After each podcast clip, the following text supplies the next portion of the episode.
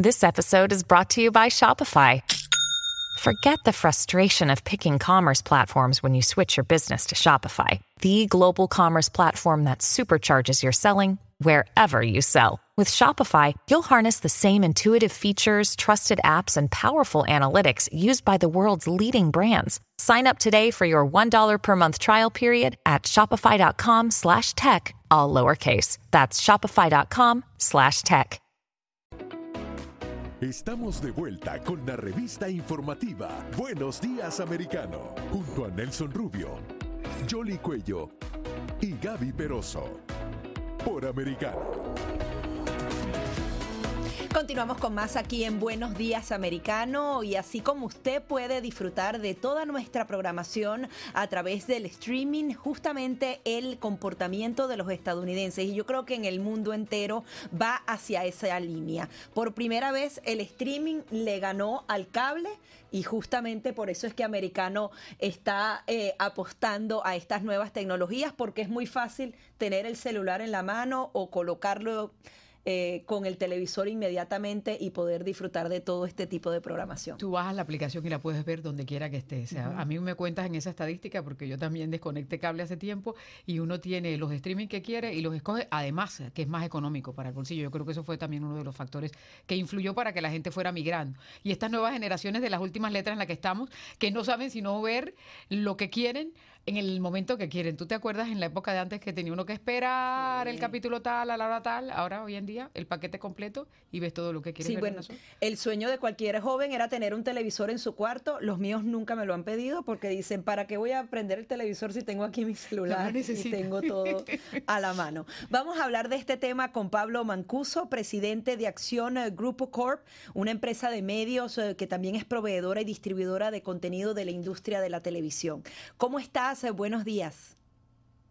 Hola, buenos días. ¿Qué tal? Yoli, Gaby, muchas gracias por la invitación y un saludo a, toda la audiencia. Háblanos justamente de este nuevo estudio en donde empieza a desplazarse esa televisión por cable que era la que mandó durante décadas. Sí, bueno, un poco de dónde viene esta noticia que, que tuvo bastante repercusión, pero hay que tomarla con pinzas. Por un lado, ustedes recién lo estaban diciendo, como consumidores o como, bueno, todos tenemos eh, probablemente en la familia, en la casa, un montón de, de hábitos de consumo que ya vimos cómo fueron cambiando. No necesitamos de un estudio para saber que eso ya llegó y, este, y ya ha cambiado. Eh, pero lo que sí generó bastante ruido es que cuando hablamos de, audiencias, siempre ha sido un tema de discusión, ¿no? Es como el rating, eh, es una, un dato muy importante, pero que siempre ha sido discutible cómo se mide, quién lo mide.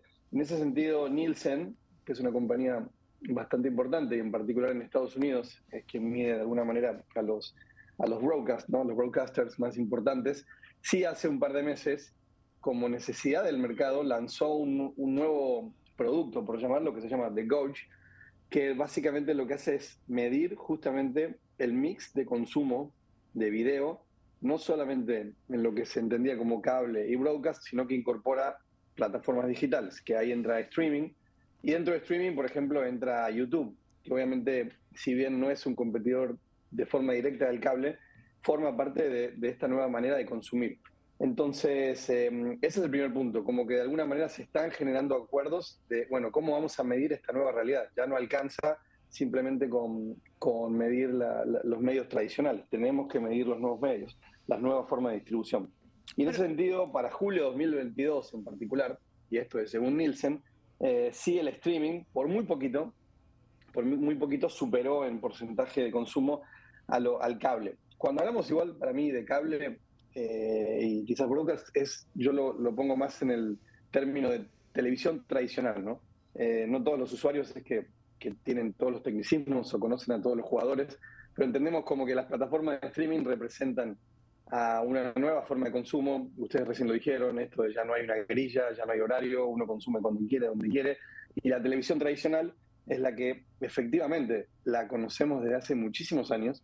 Eh, no, hay que, no hay que descuidar que es un negocio, y en particular en Estados Unidos, que ya tiene 50 años. El, el primer, el primer canal de TV paga, por decirlo, eh, fue HBO, de, que, que, se lanzó en, el, en 1972.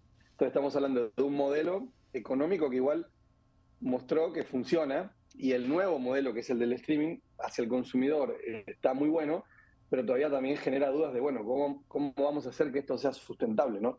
Entonces creo que este reporte uno pudiese desmenuzarlo un poco más y discutir, porque yo podría sumar al cable con, con el broadcast y ahí todavía sigue siendo lo tradicional aún más grande que el streaming, pero también dentro del streaming podría incluir eh, algunas eh, plataformas o algunas formas de consumo que no están contempladas. Y si vamos a los usuarios más jóvenes, sacar la, la brecha generacional en, en, el tipo de consumo es un indicador clave, ¿no? Claro. Cambia muchísimo el, Sí, perdón. Hay otra serie de factores que también hay que considerar, Pablo. El hecho de que incluso hasta para lo que es la premiación de películas y todo, también ya se ha caracterizado porque estas plataformas ah, forman parte también de lo que se está ah, calificando y catalogando, que lo vimos ah, en las recientes premiaciones y los catálogos que tienen cada una de ellas que son cruciales a la hora de uno decidir Oh. hacia dónde se va a inclinar. Pero indudablemente esa es la tendencia. Esto es, o sea, es tan importante el cambio, por eso no acá no importa si es rentable o no, lo que importa es que el cambio llegó y sí ha mm, afectado, por ejemplo, a la industria del cine, ¿no? a Hollywood, potenciado con la pandemia, obviamente, la ventana del cine prácticamente se, se destruyó y hoy eso ya tiene un efecto que es, bueno, tenés jugadores como Netflix, que eh, aprovechemos para decir que justo hace unos días cumplió 25 años, ya al final hablamos de, de- de algo disruptivo, pero ya tiene 25 años. Netflix ya es una empresa madura, ¿no? En ese sentido. Eh, es tan importante el tipo de cambio que, que al final erosiona también al mundo de la producción. Eh, hoy por hoy, grandes producciones están pausadas o en análisis porque tienen que ver, ok, ¿cómo hago, por decir algo, no sé, un super título taquillero? Eh, Avengers eh, o, no sé, este, Star Wars, sin, sin la ventana del cine en el 100% de su capacidad, no, no, prácticamente no, son películas que no se pueden hacer porque no hay manera de, re, de recibir esos, eh, bueno, esos ingresos por películas de costo muy alto. Sin embargo, hay, por ejemplo, mira, justo hoy, 2 de septiembre, se estrena eh, a, a, nivel mundial la serie de, de, Lord of the Rings, lo tiene Amazon Prime Video, que obviamente es un título muy, muy esperado. Imagínate que esta es una producción que tiene de costo 450 millones de dólares. Entonces uno dice, pero ¿cómo haces para rentabilizar eso eh, solamente de costo de producción? Más unos cuantos millones en derechos, ¿no? De conseguir los derechos de, de algo tan requerido como eso. Entonces, claro, pero, pero si tú vuelves eh, al cine, sí. eh, en este verano por lo menos un par de películas reivindicaron al cine, ¿no? Y, y, y eso también, eh, sí. hay, hay, gente que le sigue gustando ir a ver las películas en esas proyecciones. A propósito, este fin de semana van a tener una promoción que van a, a tener las entradas bien económicas, ¿no? Porque... No, claro, el cine, el cine no, no, el cine no es reemplazable, la experiencia del cine es cine, ¿no? ¿no? No hay como, a pesar de que en casa estamos cómodos, el cine es cine. Y está bien que cuidemos esa, esa ventana porque sí es distinta. Yo creo que un tema, ¿sabes qué es? Como a destacar con, el, con esto de... Hay muchos estudios al respecto de como quién gana. Lo importante es que al final el consumo se siga ampliando. Yo siempre como que me pregunto, mira, si tú ves, no sé, los ratings que publican los, los broadcasts más grandes o los canales nacionales más abiertos, siempre están bien, en el prime time siguen creciendo. El cable, si ves las cifras, en realidad, a pesar de que se ve afectado, aún mantiene niveles de consumo el streaming que se metió y sigue consumiendo, aparecieron los podcasts, también se sigue consumiendo. Tenés redes sociales nuevas como TikTok, que de golpe no estaban en el mapa y hoy se llevan una gran parte del consumo. Y al final me pregunto, pero ¿cómo? ¿El día tiene más de 24 horas? ¿Ahora qué pasó? Sí. Todo el mundo, ¿no? Es como que... Te, te vas a diferentes usos horarios. Ahora, hablas de que el consumo se sigue expandiendo, pero también la oferta. Eh, por ejemplo, en el tema noticioso era bien difícil para, no sé, un periódico poder eh, eh, transmitir en vivo. Ahora con plataformas como YouTube es muchísimo más fácil y obviamente la, la oferta informativa es mucho mayor. Esto va sí. a, a democratizar la información, como dicen, a pesar de que, bueno, que está la amenaza de, todas las noticias falsas, pero de alguna manera eh, le da más expansión a que más medios y, y, y, que haya muchísima más información en el universo.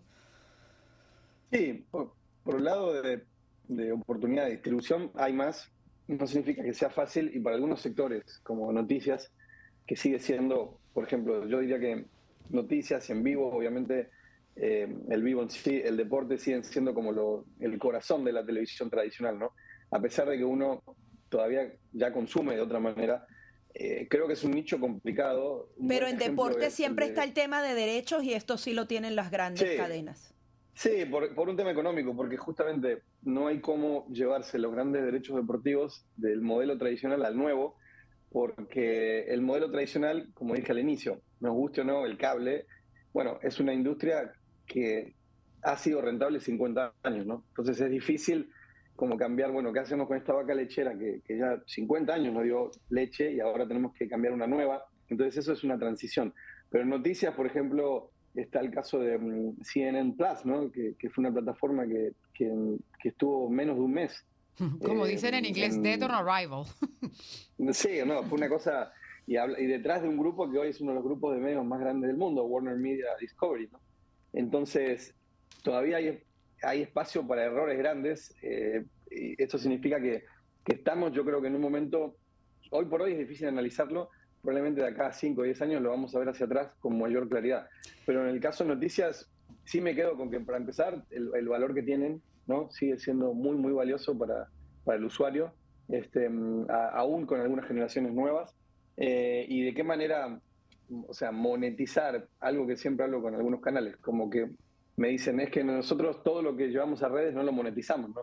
Por decir algo, hacemos un, video muy corto que puede estar en, cualquier red, se viraliza, pero yo no genero ingresos de eso. Entonces siempre ha sido un punto como de, de qué manera yo puedo, ya que genero contenido de valor. esa, fue una batalla en Europa de, los periódicos, que lo ganaron los periódicos, que tuvieron que, regularlo en ese sentido, ¿no? Porque querían poner en las plataformas la información y las, compañías noticiosas no estaban eh, eh, generando ingresos. Y eso es importante también en ese sentido, porque estábamos hablando de Netflix. Netflix está teniendo problemas, incluso se contempla eh, poner comerciales en la plataforma, que era parte de lo, de lo atractivo de Netflix. Una de las que ha estado capitalizando ha sido eh, Disney, que, que sí ha estado creciendo y ahora parece que también se va a copiar de, Amazon. Y mencionabas lo de los deportes. En los deportes también están como generando, por lo, en lo que tiene que ver aquí con los Estados Unidos, los paquetes estos de fútbol americano para que tengan acceso, ¿no? Que de, una u otra forma siempre se están como creando otras series de alternativas. Sí, sí, sí. Em, es, eh, es un buen ejemplo y por eso dije Netflix cumplió 25 años. A pesar de que, claro, Netflix eh, de, alguna forma fue quien inventó casi el negocio del streaming, por decirlo, y su única fuente de ingreso es esa, ¿no? Compite hoy por hoy contra jugadores que tienen, como tal mencionaste, Disney, si bien siempre ha sido un productor de contenido muy importante, tiene otro, otras líneas de negocios, tiene los parques, tiene, eh, ni hablar ahora que hablamos de Amazon Prime o Apple TV Plus, son todas compañías gigantes ¿no? que se meten en el mundo del video. En el caso de Netflix tiene una sola forma de generar ingresos, que son las suscripciones, pero ya le quedó claro que no alcanza.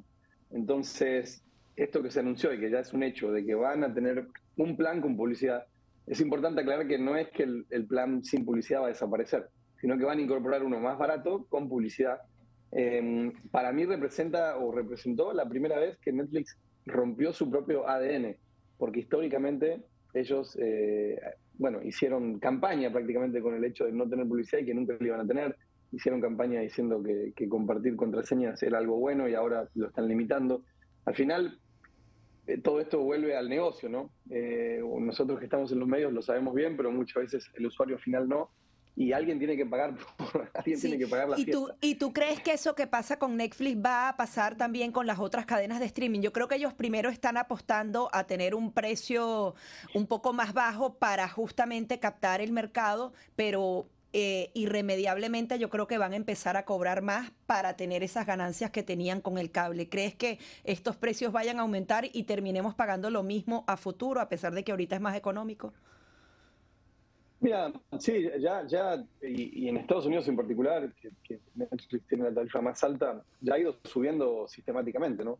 Cada, no te digo cada año, pero cada año y medio, cada dos años, siempre han ido subiendo el precio porque producir contenido sigue aumentando pero creo que el modelo, mira, el modelo de publicidad de plataformas eh, basadas en publicidad o con publicidad es el que tiene hoy por hoy mayor proyección de crecimiento.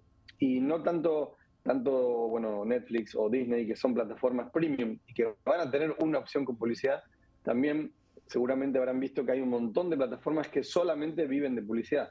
eh, que son las que llamamos able, ¿no? que son gratuitas, con publicidad, como Pluto, ahora para bueno, el mercado hispano de Estados Unidos, Televisa, Univision, que, que relanzó VIX, que es una apuesta bien grande. Eh, y ahí yo lo que planteo es, al final, el futuro de la televisión termina siendo canales lineales con publicidad. Esto lo hemos visto, ¿no? Es como que la rueda vuelve a, la rueda vuelve a, su lugar porque tenemos que lograr de que sea rentable. Sí hay mucha expectativa en, en, los modelos con publicidad. En las grandes plataformas yo creo que casi todas van a tener que ser flexibles y tener modelos mixtos. En lo de Netflix, particularmente, creo que es un desafío muy grande, que ellos lo empezaron muy tarde es como que lo hicieron forzados con, con, la presión de la bolsa, cuando empezaron a perder valor, ¿no? Eh, tuvieron que dar alguna comunicación fuerte a inversores, pero ellos nunca han vendido publicidad. Al final ahora están copiando a, las compañías que originalmente ellos lastimaron, que son las compañías de medios tradicionales, porque tanto Disney o Warner Media, que es HBO, ellos ya, ya tienen esa expertise de vender publicidad. Lo que para mí es riesgoso es cuando tú mencionaste esto del precio. Eh, ¿Qué pasa si todos los usuarios no eh, decimos, no, ¿sabes qué? En lugar de pagar 15 dólares, mejor me voy al plan de 7 dólares y miro un par de comerciales, no me afecta tanto? Bueno, eso te puede generar un downgrade de tu base, de que tu base que tenías con muy buenos clientes, que pagaban una buena cifra, se vayan al plan más bajo y ahí hay que ver si logras eh, bueno, nivelar esos ingresos que perdiste arriba, claro. Claro, pero cuando uno ya está acostumbrado a no estar viendo los comerciales, le, le, cuesta trabajo eh, eh, cambiarlo, ¿no? y, y eso de, compartir la clave también, ¿no? Os tocará compartir también lo que aumente. Pablo, muchísimas gracias por estar aquí con nosotros. Gracias a ustedes. Un saludo para todos. Muy amable. Quería mencionar porque va a haber el National Cinema Days. Es una promoción mañana las entradas a cine en 3 dólares. En 3.000 teatros de los Estados Unidos se pueden ver todos esos ah, éxitos del verano. Si te gustó la película, bueno, yo tengo una pendiente que me quiero ver, que es la, vamos mañana la de Top Maverick. Así que 3 dólares a partir de mañana en los teatros más cercanos de usted para que el cine también siga adelante. Así que ahora vamos a la pausa, ¿no? Y ya venimos.